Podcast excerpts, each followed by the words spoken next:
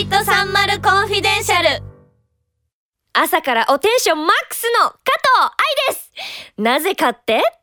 そう今日は新しい上司が来る初日だから上司との関係ってすっごい重要じゃないですか。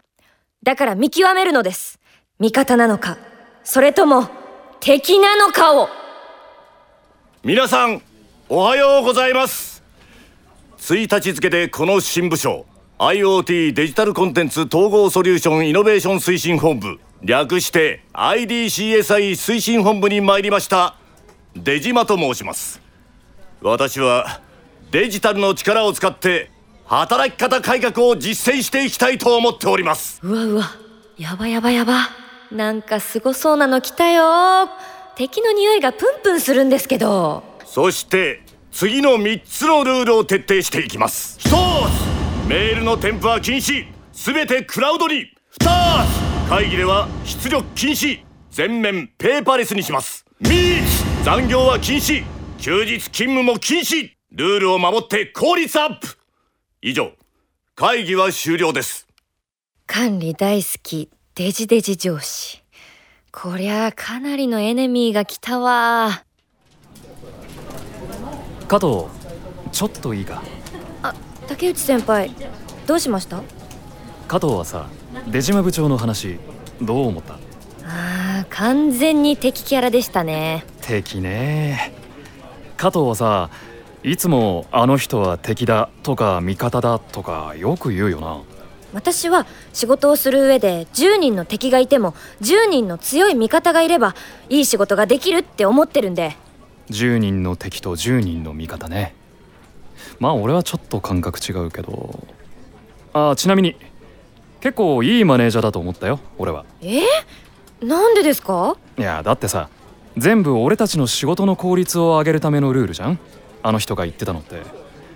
表面的な働き方改革じゃなくて実践型っていうかグローバルではこのやり方ってスタンダードだし。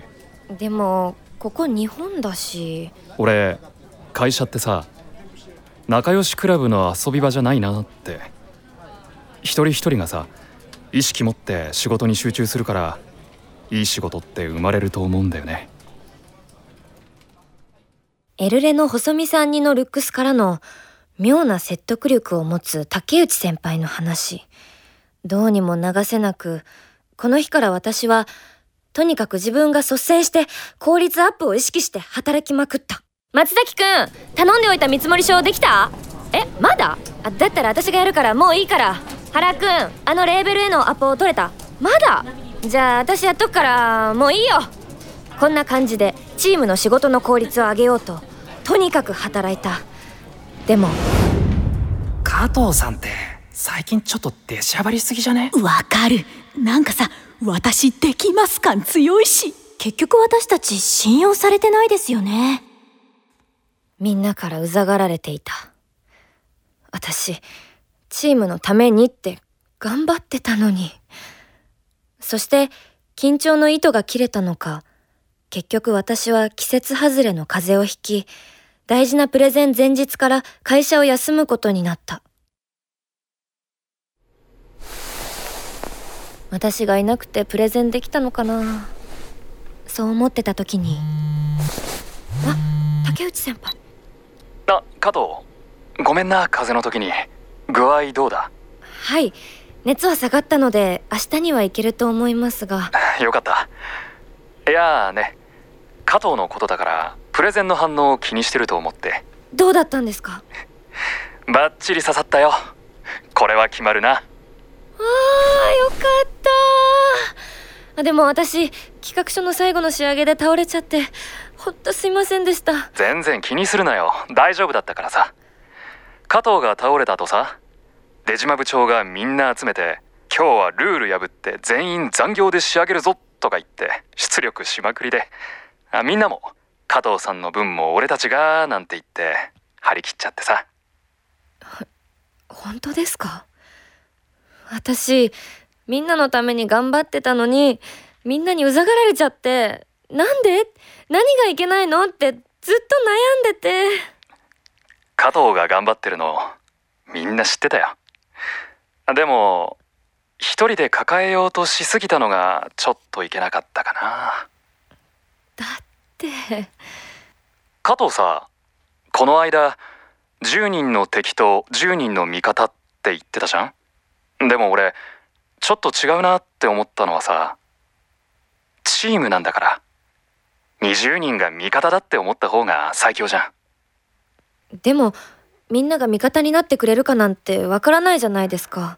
それはさみんなへの接し方一つで変わるんじゃない？接し方？加藤はさものすごく強い芯を持ってると思うんだ。